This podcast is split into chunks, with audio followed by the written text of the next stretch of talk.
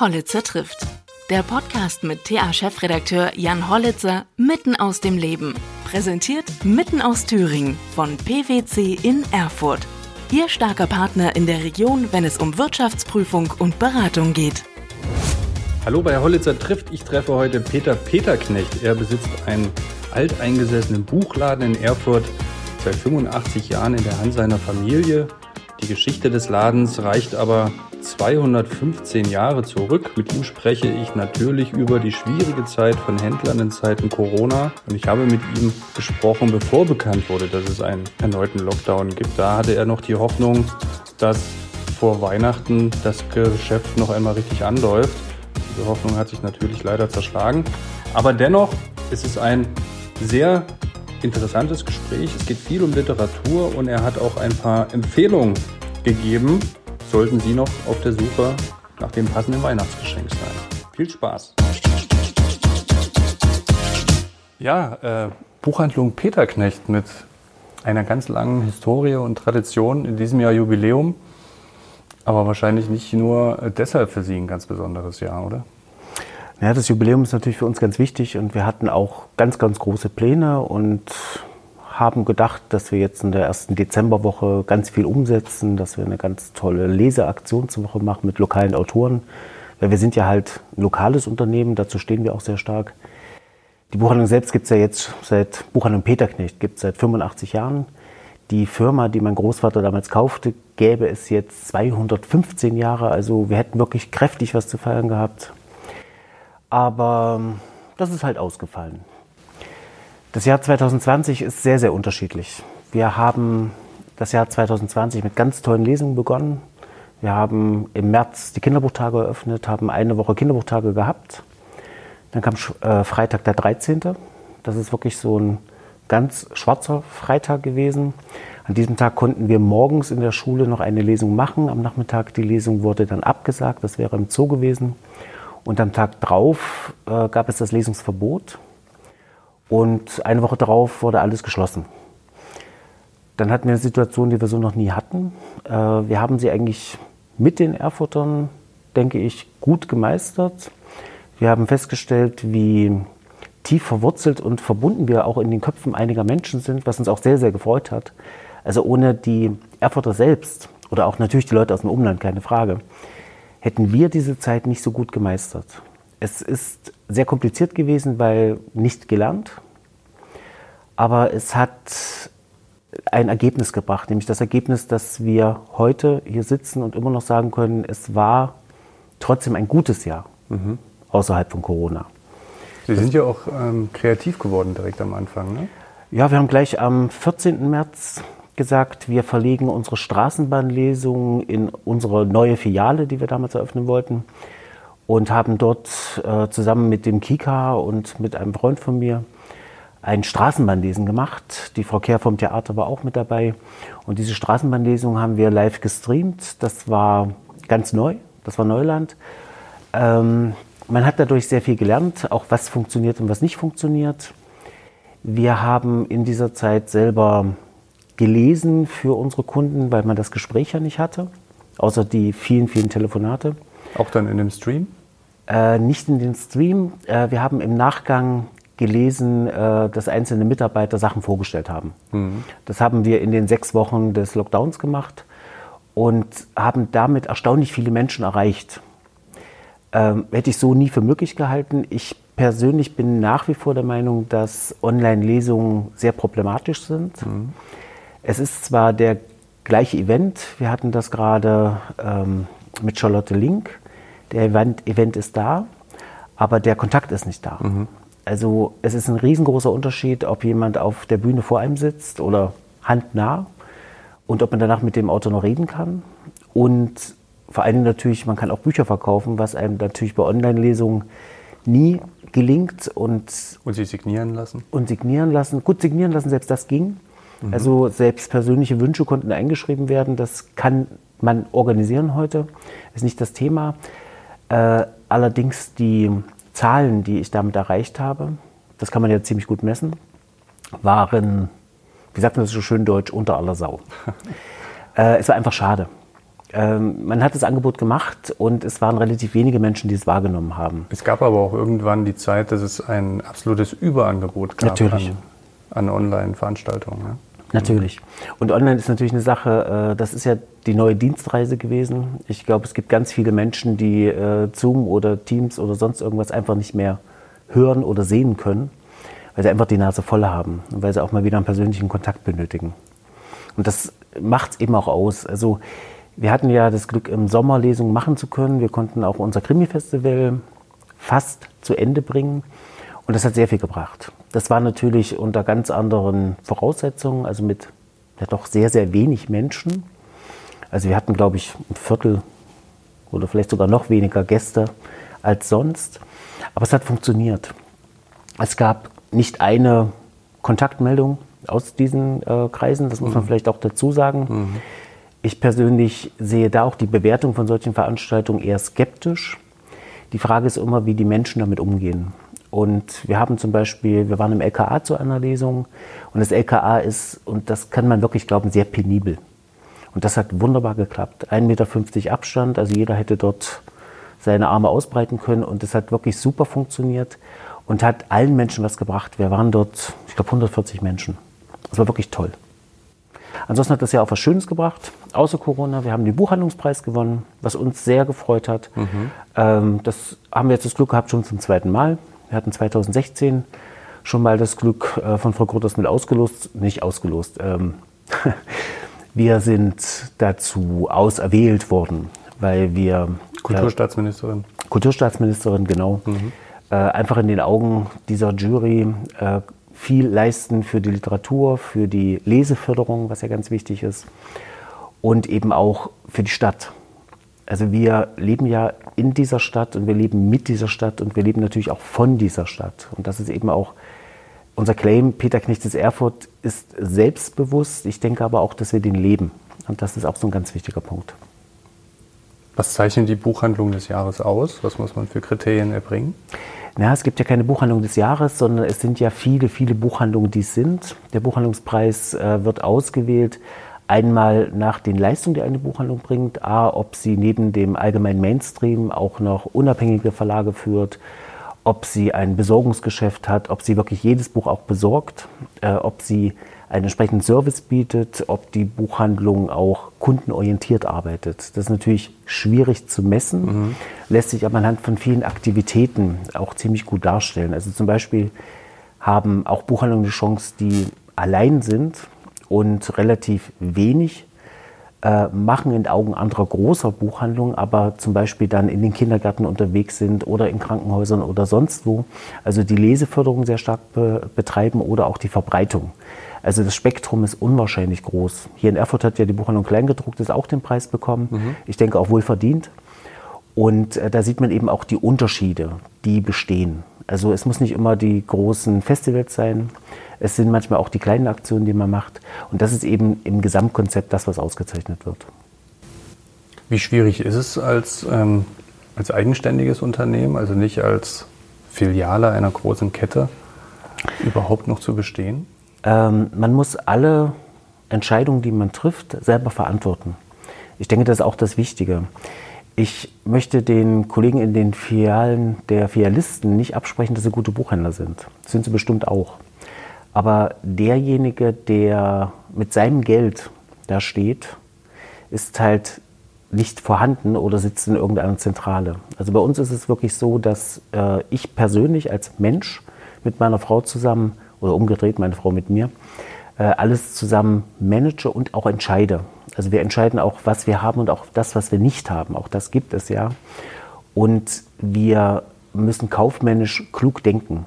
Also wir beschäftigen auch 18 Mitarbeiter, was auch nicht ganz ohne ist. Und wir schaffen es wirklich auch seit langer Zeit, unsere Umsätze stetig zu steigern.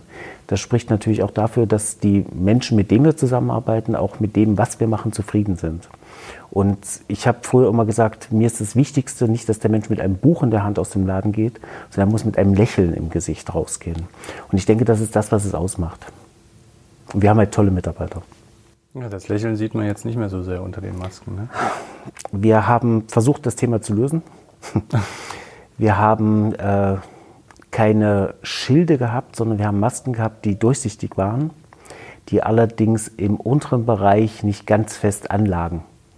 Diese Masken habe ich für teuer Geld gekauft, damit die Gesichter wieder sichtbar waren. Mhm. Ich darf sie halt leider seit Ende Oktober nicht mehr verwenden. Mhm. Und es war wirklich wie eine Befreiung.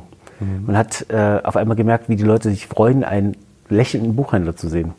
Und wir haben auch ganz viel gelächelt. Heute ist es halt so, dass äh, man sich auch manchmal missversteht, weil man halt die Mimik nicht mehr sieht. Das kennen Sie ja bestimmt auch. Mhm. Ja, ja, ich glaube, das geht uns allen so mittlerweile. Mhm. Ne? War für Sie eigentlich immer klar, dass Sie Buchhändler werden, die Tradition fortsetzen? Das ist eine ganz alte Geschichte, ich erzähle sie trotzdem gern. Äh, ich bin groß geworden in der Buchhandlung meines Vaters.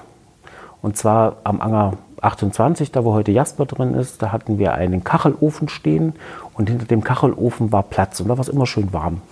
Und ich habe hinter diesem Ofen gestanden, hatte in einem Regalbrett ein Buch liegen und habe gelesen. Und das habe ich mindestens 20 Stunden in der Woche gemacht. Immer wenn ich mit den Hausaufgaben fertig war, das haben meine Eltern kontrolliert, bin ich dann in die Buchhandlung gegangen. Wie gesagt, es war schön warm, es war wärmer als bei uns zu Hause. Mhm. Wir hatten Gasheizung, das war nicht so doll. Und da habe ich gelesen und ich habe halt sehr viel entdeckt, hatte natürlich den großen Vorteil, ich habe alles bekommen. Also ich hatte nie einen Mangel an Büchern und auch nie eine kleine Auswahl an Büchern. Dann haben meine Eltern mich zu literarischen Wochenenden mitgenommen. Ich habe also wirklich mit 13 meinen ersten Dostoevsky gelesen, äh, ohne, ohne dass das für mich eine Besonderheit war. Das war einfach dran. Das war dran. Genauso gut habe ich mich relativ früh mit Kafka auch beschäftigt, ähm, weil ich dazu gezwungen war, mit meinen Eltern in solchen Seminaren zu sitzen. Mhm. Die erste Zeit war das tödlich langweilig, aber so nach und nach kam halt ja die Freude an der ganzen Sache. Ich bin ein großer Fan von Märchen. Ich habe mich als Kind durch alle möglichen Märchen durchgelesen. Es gab Bücher vom Atria Verlag mit Märchen der Welt. Ich weiß nicht, das waren bestimmt 30, 40 Bände. Und das hat mich auch unwahrscheinlich geprägt, weil man dadurch natürlich auch die Kulturen der Welt ganz neu entdeckt. Ähm, der Wunsch des Buchhändlers war eigentlich vorgezeichnet, obwohl ich muss immer sagen, ich habe zwei ältere Brüder, die ganz andere Berufe haben. Und ich wollte dann eine Ausbildung machen, die ich nicht bekommen habe, weil keine Lehrstelle vorhanden war in der DDR. Äh, mein Vater hat dann einen Trick versucht. Er hat also einen Buchhändler aus Leipzig übernommen und diese freie Lehrstelle durfte ich dann besetzen. Und dann habe ich in Leipzig meine Ausbildung zum Verlagsbuchhändler gemacht. Und somit war der Weg fast fertig. Da hatten Sie als Kind wahrscheinlich ein bisschen mehr Zeit zu lesen als jetzt, oder? Ich würde lesen, sagen, lesen Sie immer noch viel? Äh, ich lese immer noch viel. Äh, ich lese auch immer noch ganz wertneutral. Das habe ich vorher schon gemacht. Äh, ich bilde mir meine persönliche Meinung, aber diese Meinung äh, hat nichts Bestimmendes weil ich sage mir immer, es kommt immer auf den Menschen an, der etwas liest und dieser Mensch kann immer selber bewerten, was und wie er liest. Also ich würde nie sagen, das ist Mist und das ist besonders gut. Ich kann sagen, das ist in meinen Augen Mist oder in meinen Augen gut. Das ist auch okay. Ähm, ich lese immer noch viel, wenig, was meinen eigentlichen Interessen nahe kommt. Das ist die Geschichte, und zwar zum einen die Geschichte zwischen den beiden Weltkriegen und zum anderen die 68er Bewegung in der Bundesrepublik und die Wende. Das sind so meine Hauptthemen, die ich im geschichtlichen Bereich habe. Da gibt es hochinteressante Sachen.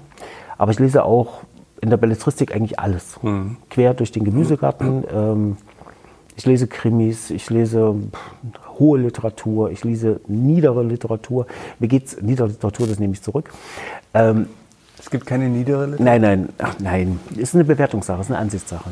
Und ich habe eben gerade gesagt, ich möchte es nicht bewerten. Mhm. Und ich denke schon, dass die äh, Literatur für jeden was bringt. Und zwar egal, was es ist. Ich habe auch ganz große Bauchschmerzen damit, wenn mir gesagt wird, was ich nicht führen darf. Äh, gerade im Moment gibt es da sehr viele Diskussionen, aber jetzt zum Beispiel im Frühjahr hatte ich einen Studenten, der unwahrscheinlich, ja, mir erklärte, welche Verlage ich nicht führen darf. Und hat eben gesagt, ja, es gibt Verlage, die haben auch rechte Tendenzen. Rechte Tendenzen. Es ging um einen Verlag, der Bücher von Erich Deniken verlegt. Erich Deniken als rechts einzustufen, fällt mir persönlich ausgesprochen schwer. Und auch den Verlag äh, so einzustufen, fällt mir auch schwer. Das, Weil das so in die Verschwörungstheorie das ist natürlich, reingeht. Ja, aber die Bücher sind aus den 70er Jahren. Mhm. Das muss man einfach dazu sagen. Das sind noch andere Verschwörungen gewesen. Das waren wirklich noch die echten Hütchenträger, mhm. also die man noch so vor Augen hat aus dieser Zeit. Also was auch noch so aus den 70er Jahren so übergeschwappt ist, die also auf dem Berg saßen und die UFOs abgewartet haben. Heute sind es andere Bilder, die da kommen. Und dann ging es halt darum, dass wir Kochbücher mit Fleisch haben. Mhm. Also einfach mal um diese Bandbreite mhm. aufzuzeigen, also was man alles nicht darf. Ich habe dann einfach mal aufgelistet, äh, für wen ich dann alles was hätte, was Menschen nicht mögen. Es gibt vielleicht Menschen, die keine Bücher mögen, wo heterosexuelle Paare eine Beziehung haben. Durchaus möglich. Es kann auch sein, dass jemand Vegetarier nicht mag oder die Bücher von Vegetariern nicht mag. Es kann Leute geben, die diese Esoterik nicht mögen, die die Religion nicht mögen, die die Bibel oder den Koran nicht mögen. Das funktioniert so nicht. Und äh, wir sind eben auch keine Zensoren. Also ich lege ganz großen Wert darauf, dass wir keine Zensur ausüben. Man kann manche Sachen direkt hinlegen, wenn man das möchte. Man kann andere Sachen aber auch nur auf Bestellung ausführen. Also wir oder ich stehe auf dem Standpunkt, den ich auch durchsetze. Wir bestellen jedes Buch, was ein Kunde haben möchte, auch wertneutral. Also das ist eine kaufmännische Entscheidung dann, oder? Nein, das ist keine kaufmännische Entscheidung. Das ist eine Entscheidung gegen die Zensur. Mhm. Äh, wir haben viele Bücher aber nicht liegen. Also bei uns zum Beispiel ist es so, wir haben weder rechts- noch linksextreme Literatur, weil ich denke, äh, diese beiden Richtungen fassen sich irgendwann wieder an. Also alles, was wirklich extrem ist, das ist, findet bei uns nicht statt. Und bestimmte Bücher haben wir einfach aus grundsätzlichen Entscheidungen nicht da. Also ein gutes Beispiel ist, ich wollte als die kommentierte Ausgabe von Hitlers Mein Kampf auf den Markt gekommen ist, die wollte ich nicht im Laden verkaufen. Äh, bewerte ich heute auch anders. Ich habe bloß damals diesen Hype nicht gemocht, die auf einmal, der auf einmal kam. Wir haben das ausschließlich auf Bestellung gemacht. Mhm. Also jeder, der es haben wollte, hat es bekommen. Waren das viele? Das waren Hunderte. Ach. Das Ding war wirklich teuer. Das hat, glaube ich, 78 Euro gekostet. Mhm. Äh, jeder hat natürlich auch einen Grund genannt, warum er es haben wollte. Ganz wenige haben es nicht begründet. Man hatte so das Gefühl, die Menschen haben sich entschuldigt, dass sie es gekauft haben. Mhm. Es war eine merkwürdige Situation.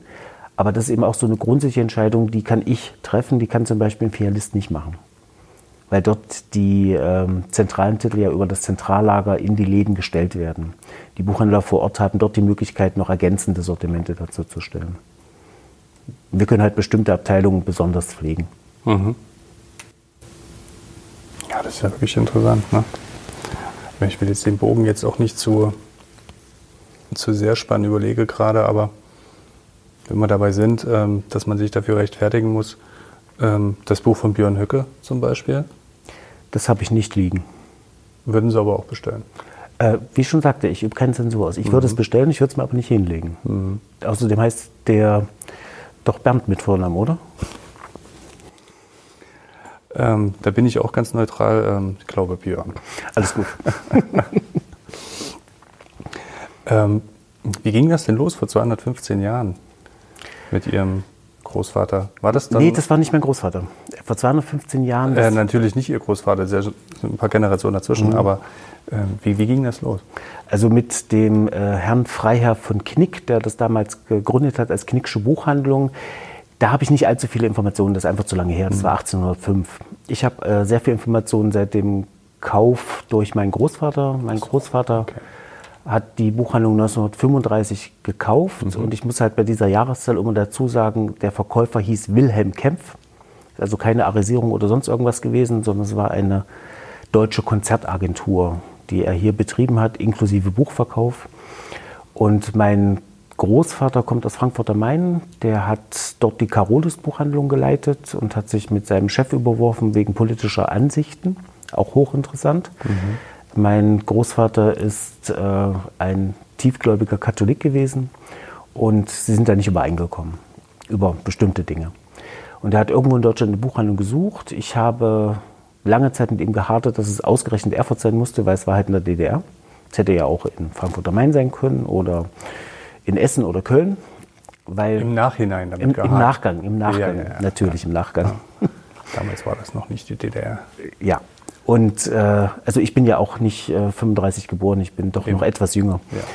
Und die, mein Vater, mein Großvater musste halt in den Krieg und meine Großmutter hat den Laden dann weitergeführt. Mein Großvater wurde 1967 dann für tot erklärt, er war also vermisst im Krieg und hat den Laden im Prinzip ja, seiner Frau hinterlassen.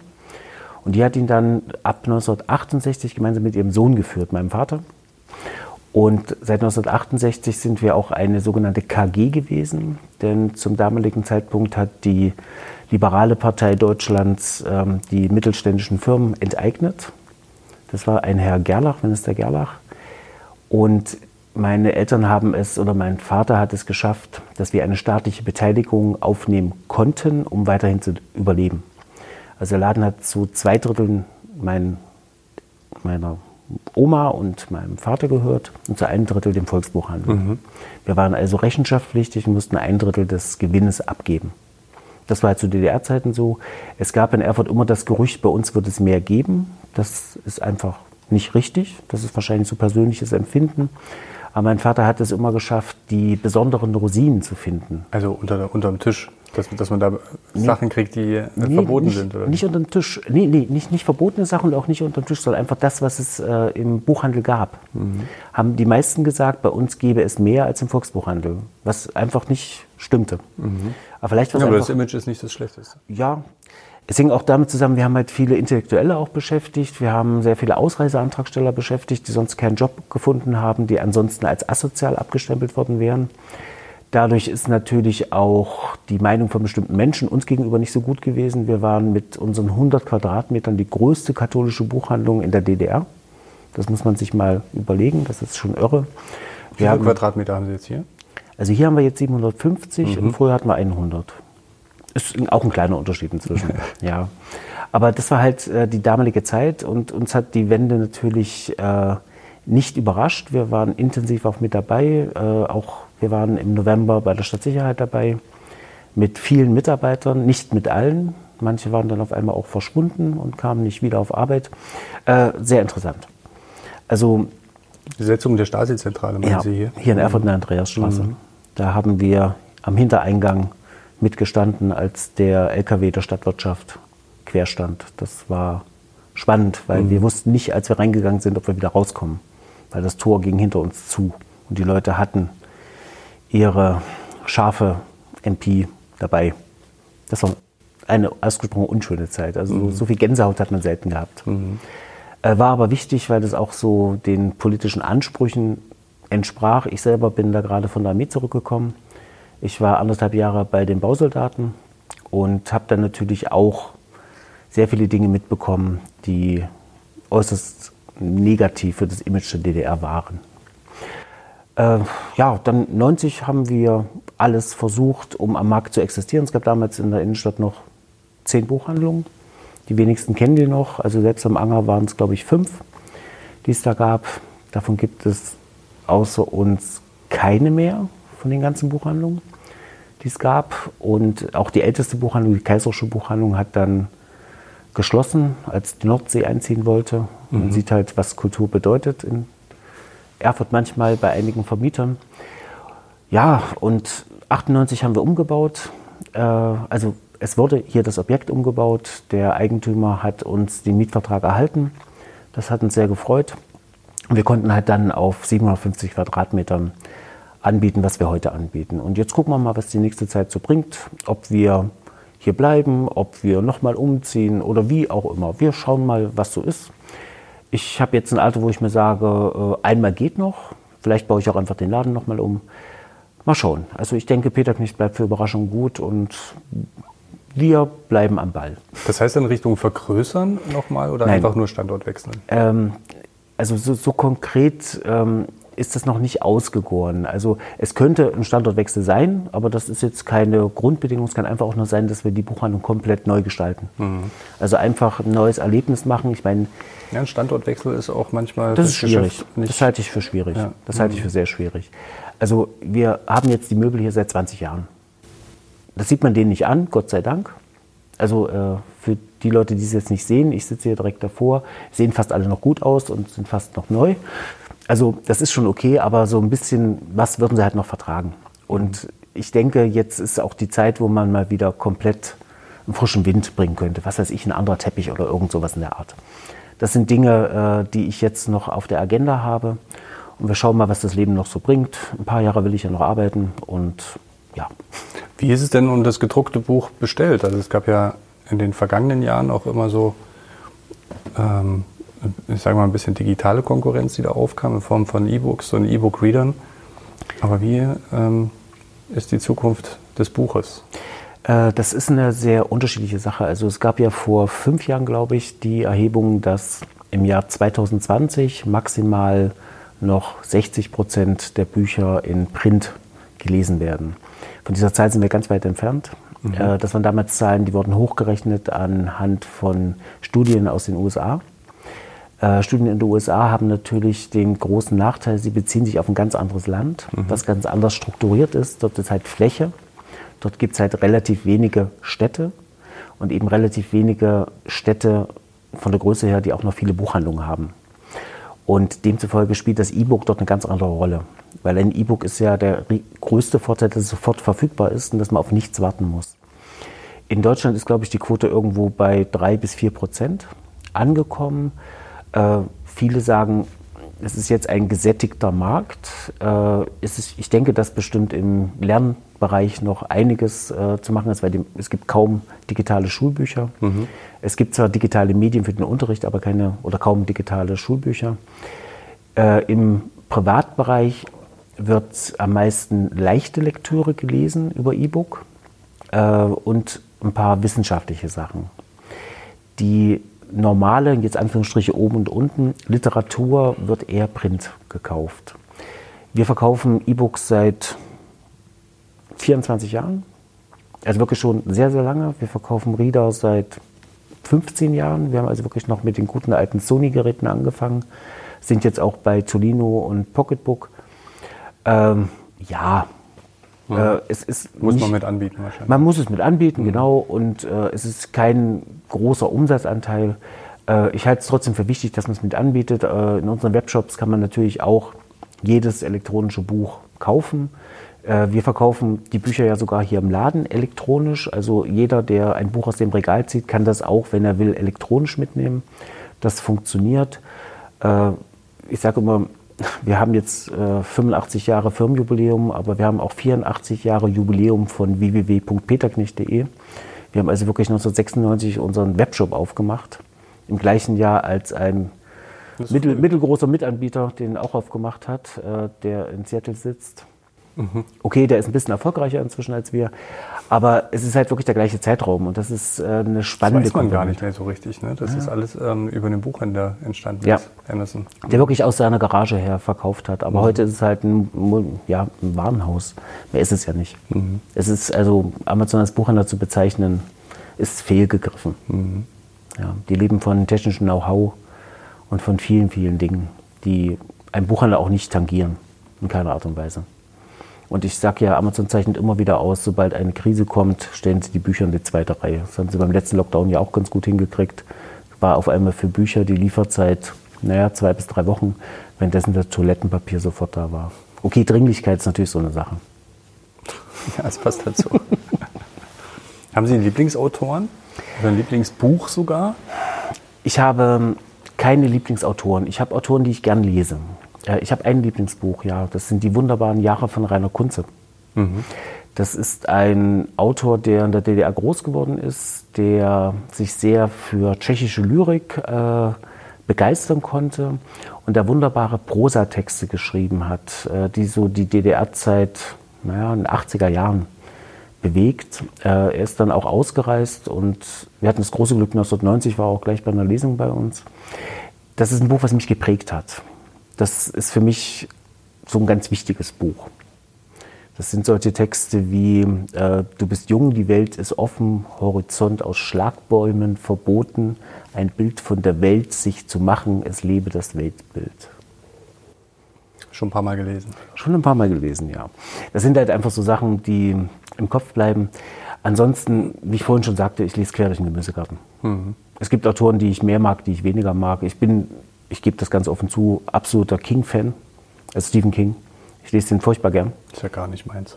Macht nichts, macht nichts. Äh, Also auch Horrorfilme gucke ich nicht. Also das ist alles. ah, Stephen King ist Horror im Kopf, aber ich Ja, lese Das ist alles Horror im Kopf. Das stimmt, das stimmt.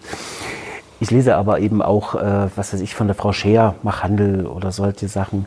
Äh, oder auch von der Kathi Neumann, das hat mich auch sehr begeistert. Auch äh, der Berkel mit seinem Apfelbaum und auch Ada jetzt. Äh, da bin ich auch dabei. Das sind bloß für mich keine Bücher, wo ich sagen würde, Lieblingsautor, Lieblingswerk, sondern das lese ich mit und ich finde auch, dass es gute Literatur ist, die auch gelesen werden sollte. Oder auch Palmar in jeder, in jeder Beziehung, also seine Biografie oder seine Autobiografie, die er jetzt gemacht hat, ist auch hervorragend. Also ich persönlich mag äh, Milan Kundera sehr gerne. Ja, Ähm, so diese slawische Melancholie. Ähm, kann das auch ein bisschen oder kaufen Leute in, Buchhand, in der Buchhandlung hier auch vielleicht andere Autoren, als es vielleicht in alten Bundesländern machen? Also durch eine gewisse Orientierung, historische Orientierung Richtung Osteuropa? Nein. Also die historische Orientierung spielt keine Rolle, weil die meisten Osteuropäer, die in, zum Beispiel jetzt in Erfurt wohnen, haben oftmals ähm, keine naturdeutschen Wurzeln, sondern das sind ja oftmals wirklich jetzt Russlanddeutsche oder sonstige, die vor 20 Jahren hergekommen sind, aber die trotzdem heute auch nur Russisch reden. Äh, trotzdem, wir haben es mal versucht mit einer russischen Abteilung, es hat nicht funktioniert. Aber ich denke auch, das ist so ähnlich wie mit den türkischen Vierteln in Berlin. Das sind eigene Welten. Und ich glaube auch, dass man in diese Welten kaum hineinkommt. Und dadurch kommt eben auch sehr viel, sehr wenig nach außen aus diesen Welten. Das finde ich ausgesprochen schade, aber es ist eine Sache, die ist in Erfurt so. Da kann man nichts machen. Also Kundera ist übrigens einer der äh, Lieblingsautoren auch von Kunze gewesen. Also da trifft sich das auch wieder. Und ich denke, die weiche Literatur ist heute leider unterpräsentiert. Also einfach mal Literatur ohne Action und ohne Hochspannung. Ähm, wenn man sich die Bestsellerlisten anguckt, findet man dort sehr, sehr wenig in dieser Richtung. Also es ist fast alles Fantasy, Krimi. Ja. Was liegt denn am meisten unter Weihnachtsbaum an Büchern? Was wird denn gut verkauft gerade? Dieses Jahr, ja, ich würde auch sagen, Berkel Ada, dann Barack Obama wird unter jedem zweiten Baum liegen, so wie vor zwei Jahren das Buch seiner Frau. Bin ich mir ziemlich sicher. Unter jedem zweiten? Naja, so viele, werden noch so viele Bücher verschenkt? Ja. Ja. Also ich denke, Bücher sind das beliebteste Weihnachtsgeschenk. Ich hoffe, wir können es noch testen dieses Jahr. Man sagt immer, es ist das Geschenk der letzten 48 Stunden. Also ich habe große Hoffnung, dass wir in diese Geschenkwelle noch mit reinkommen. Wir werden mal sehen, wie das so wird. Und äh, ja, ansonsten ist das Angebot dieses Jahr sehr breit, was es gibt. Aber ich denke, diese beiden sind so die wichtigsten, die momentan verkauft werden. Barack Obama, hier auch. Ja. Also die Stückzahl ist sehr groß und in Erfurt natürlich ähm, wird die Verwandlung von der Melanie Turm unter sehr vielen Bäumen liegen. Ich, kennen Sie das Buch? Ich zeige es Ihnen nachher mal. Das müssen Sie sich mal anschauen. Ist ein Erfurt-Buch von einer ach, Mitte 40 wird sie sein, Erfurterin, die äh, einfach mal Bilder verglichen hat zwischen 90 und jetzt. Ach so, das, das ist mir bekannt, ja. Mhm. Genau. Und äh, sie hat dazu eben wirklich gute Texte geschrieben. Also diese Buch, äh, dieses Buch lebt von den Texten sehr, sehr stark. Also es, sie hat sehr lange an dem Buch gearbeitet, ich glaube fünf Jahre. Und das merkt man diesen Texten auch an. Also da ist sehr viel Emotionen mit drin. Und dieses Buch verkaufen wir sehr, sehr stark. Das ähm, merken wir auch, wenn wir über historische Themen aus Thüringen berichten. Oder auch die Verwandlung dann, wenn das Genau. trifft es ja dann auch so Vorher-Nachher-Bilder und die Geschichte dazu, äh, werden bei uns auch sehr, sehr stark gelesen. Ja. Ja. Es ist halt ein Teil der eigenen Identität, ähm, Erinnerung, die dann wieder hochkommt. Ne? Ja klar, auf jeden Fall. Auf jeden Fall.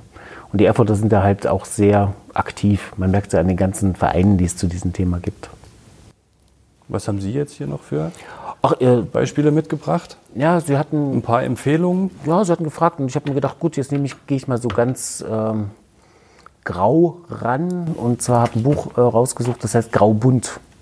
Damit ich auch bei diesem Thema DDR bleibe, weil da haben wir jetzt ziemlich viel drüber gesprochen. Und zwar ist ein Buch erschienen von Jürgen Homuth, das heißt Graubunt. Und zwar ist das ein Bildband auch in farbigen Bildern und grauen Bildern zwischen Anarchie und D-Mark, Ostdeutschland in den frühen 90ern. Das sind die meisten Bilder, die man vergessen hat. Also das sind die Bilder äh, mit den Aldi-Tüten von Westberlin nach Ostberlin zurück, wie die Menschen da ausgesehen haben. Oder in den 90er Jahren die Wahlwerbung. Hochinteressant. Also es macht, oder die vielen Pappen, die im Straßengraben lagen. Also Pappen meine ich jetzt die Trappis. Das ist einfach ein Buch, äh, man schaut sich das mit ein bisschen Wehmut an. Ähm, passend dazu habe ich noch eins, das ist von Maxim Volland. Den kennt kein Mensch, das macht auch nichts. Und das heißt die Republik. Maxim Volland ist ein Pseudonym von Markus Heitz. Der ist recht bekannt, der ist bekannt geworden durch die Zwerge. Daher werden die meisten ihn kennen. Und der hat ein Buch geschrieben, Die Republik. Äh, auf dem Buch sind Hammer und Sichel. Und es spielt in einer DDR im Jahr 2060, glaube ich, war das. Und äh, die DDR ist halt neu gegründet worden. Sie umfasst das komplette Gebiet der Bundesrepublik von 1989, inklusive des Gebietes der DDR. Und das ist eine Geschichte aus Jetztzeit, also wie jetzt auch äh, Deutschland erlebt wird, mit diesen ganzen Späßen, Anführungsstriche oben und unten, die die DDR-Führung noch geboten hat. Und die Westdeutschen dürfen auch nach wie vor in den Osten reisen, aber sie fühlen sich selbst in ihrer alten Heimat nicht zurück. Und das Ende des Buches ist fast schon vorauszusehen.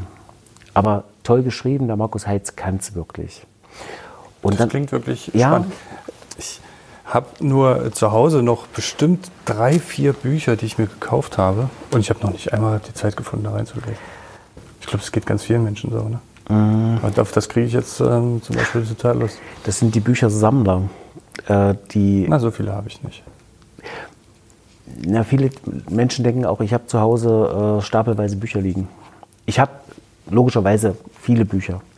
Aber ich habe bestimmt viel weniger Bücher, als man sich vorstellt, weil ich bin ein Mensch, der ganz rigoros aussortiert. Mhm. Ich habe eine bestimmte Menge Regalmeter und wenn die voll sind, wird aussortiert. Dann gehe ich wirklich durch und sammle raus, was ich nicht angeguckt habe oder was ich nicht nochmal angucken werde. Und das kommt halt dann, naja, für zwei Euro vor die Tür. Mhm. Ist eine einfache Lösung, sowas zu machen. Also das kann ich nur jedem empfehlen, der zu viele verstaubte Schmöker zu Hause stehen hat. Ich habe keine Schmöker, das sind eher okay. Sachen, die, die will ich auch unbedingt lesen. Mhm. Aber das ist auch immer eine Ausrede, ne? man kommt nicht ähm, dazu. Naja, Rechtsanwälte sagen immer, sie müssen eh schon so viele Fachzeitschriften lesen. Ich weiß nicht, was Journalisten dann sagen. Ja, also man, liest auch, man liest und schreibt. Ne? Also. Genau. Ich denke, das hängt damit zusammen. Äh, mir ist äh, auch noch ein Buch äh, in die Finger geraten, was, das gibt es schon ganz lange. Das ist von ihrem Förster, Die Maschine steht still. Das ist ein Buch, das ist 1909 veröffentlicht worden. Und es geht um das Internet. Wie sich ein Autor die Zeiten vorgestellt hat, wenn das Internet auf der Erde kaputt geht. Also erstens, es gab kein Internet. Er hat ja sich, dann. Na, es ist fast schon besser, weil es ist halt sehr kurz, es ist sehr prägnant und es wird eine ganz kurze Geschichte nur erzählt. Und es geht mir darum, dass eine Maschine alles steuert. Und dieses Steuern ist wirklich heute vergleichbar mit dem Internet. Das ist nicht wie bei Big Brother, oder eben auch bei den Orwellschen Geschichten. Sondern Mit der Überwachung und so weiter. Die, mhm. die spielt hier mhm. auch eine Rolle, aber weniger. Mhm. Es ist wirklich die Maschine, die alles steuert. Mhm. Und das ist das, was dieses, ist ein ganz kleines Bändchen, hat vielleicht 80, 90 Seiten. Ähm, das ist spannend, wenn man das in der heutigen Zeit liest. Ja, wahrscheinlich so eine Industrialisierung, Maschinen kamen auf und dann genau. weitergedacht. Ne? Aber die konnten halt mehr. Und das Buch war ewig nicht lieferbar. Das ist, glaube ich, vor zwei Jahren wieder neu gekommen. Mhm. Und das ist eins meiner Bücher, wo ich sagen könnte, Lieblingsbücher. Ich verkaufe das unwahrscheinlich gern, weil jeder danach einen, einen richtigen Aha-Effekt hat. Mhm. Ja, ganz toll. Wir hätten jetzt äh, auch nur über Bücher sprechen können. Aber vielleicht machen wir das an einer anderen Stelle nochmal. Ja, also über Bücher zu reden, äh, es gibt ja so unwahrscheinlich viel. Also ich bin im Thema Kinderbuch auch sehr belesen. Das hängt damit zusammen, weil ich habe halt nicht nur drei eigene Kinder, sondern auch zwei Enkelkinder. Und dadurch bekommt man ständig neuen Input. Mhm. Also durch die eigenen Kinder hat man viel mitbekommen, so im Laufe der Zeit. Mhm. Und durch die Enkelkinder fängt es wieder von vorn an. Das mhm. hat natürlich auch was. Und ich muss sagen, die Kinder- und Jugendliteratur hat sich wirklich toll entwickelt in den mhm. letzten Jahren. Also ich kann immer nicht nachvollziehen, wenn jemand sagt, in der DDR gab es so viele schöne Kinderbücher. Ja, gab es, aber es gab halt recht wenige. Und Meine die, Tochter, elf, die mhm. liest mit großem Vergnügen zum Beispiel äh, Animox. Ja. Ist natürlich auch ein bisschen Fantasy-mäßig. Ja. Oder Lotta Leben. Ja. Da kommt ja so eine ganz von neue, Panzermüller. neue Gestaltungssachen dazu. Ja. Ne? ja. Also Und ähm, sie ist aber auch so ein bisschen, also macht sich schon viele Gedanken um, mhm. um das Leben. Und dann, ähm, ich zum Beispiel habe ähm, relativ zeitig Sophies Welt mhm. gelesen. Ähm, weiß ich aber nicht mehr. Ich kann mich nicht mehr daran erinnern, in welchem Alter ich das gelesen habe. Dass man die Kinder dann eben auch nicht mit sowas überfordert. Ne? Also mit elf würde ich es nicht machen. Ich denke, so mhm. 13, 14 ist das richtige Alter. Es geht halt um Philosophie. Mhm. Und wenn ein menschliches Wesen das Wort Philosophie noch nicht ähm, denken kann, mhm. ist es kompliziert, das zu erklären. Also ich, das ist meine persönliche Meinung dazu. Ja, und kommt vielleicht auch, ähm, oder zieht nicht die richtigen Schlüsse dann. Ne? Ja. Das ist das dann ist, eher so der Hintergedanke dabei. Das ist genauso, wenn Grundschüler Harry Potter über Teil 3 hinaus lesen. Es wird zu gruselig. Es ist einfach zu gruselig. Man darf immer nicht vergessen, äh, als es erschienen ist, die Kinder wurden jedes Jahr ein Jahr älter, die es gelesen haben. Mhm. Das heißt, sie waren am Ende auch in der 10. Klasse mhm. bei Band 7. Und jetzt, äh, ich habe mich schon mit Kindern unterhalten, die in der 5. Klasse Band 7 gelesen haben. Das ist einfach zu grausam. Das ist wirklich einfach zu grausam. Da muss man eben auch als Eltern darauf achten, bei solchen Sachen. Vielen Dank, Herr Peter Knecht, dass Sie sich jetzt auch nach Feierabend äh, die Zeit Gern. genommen haben. Gern. Und äh, super Atmosphäre auch für so ein Gespräch. Ne? Ja, ich war ja auch schon mal bei Ihnen und habe ähm, ein Gespräch moderiert mit Heil Richtig, ne? richtig, richtig. Ähm, was auch wirklich ganz tolle Veranstaltungen sind hier. Hoffen wir, dass die Zeit bald wiederkommt. Also ich bin guter Hoffnung. Ich habe für mich was festgelegt und das verkünde ich gern und auch sehr offen. Ich habe festgelegt, für mich, im Juni ist alles wieder gut. Ja, im Juni ja, ist, alles wieder Zeit, gut. Ne? Mhm. Und wir werden ab Juni auch mit unseren Veranstaltungen wieder beginnen. Wir beginnen als erstes mit den Kinderbuchtagen. Also von der letzten Maiwoche an bis in den Juni hinein. Wir haben da schon tolle Planungen. Und ich bin ganz, ganz sicher, dass wir ab dem Juni wieder gut starten können. Weil ich habe so die Hoffnung auf die Menschen, dass sie doch ein bisschen vernünftig sind. Ein schönes Schlusswort. Ja. Vielen Dank. Gern.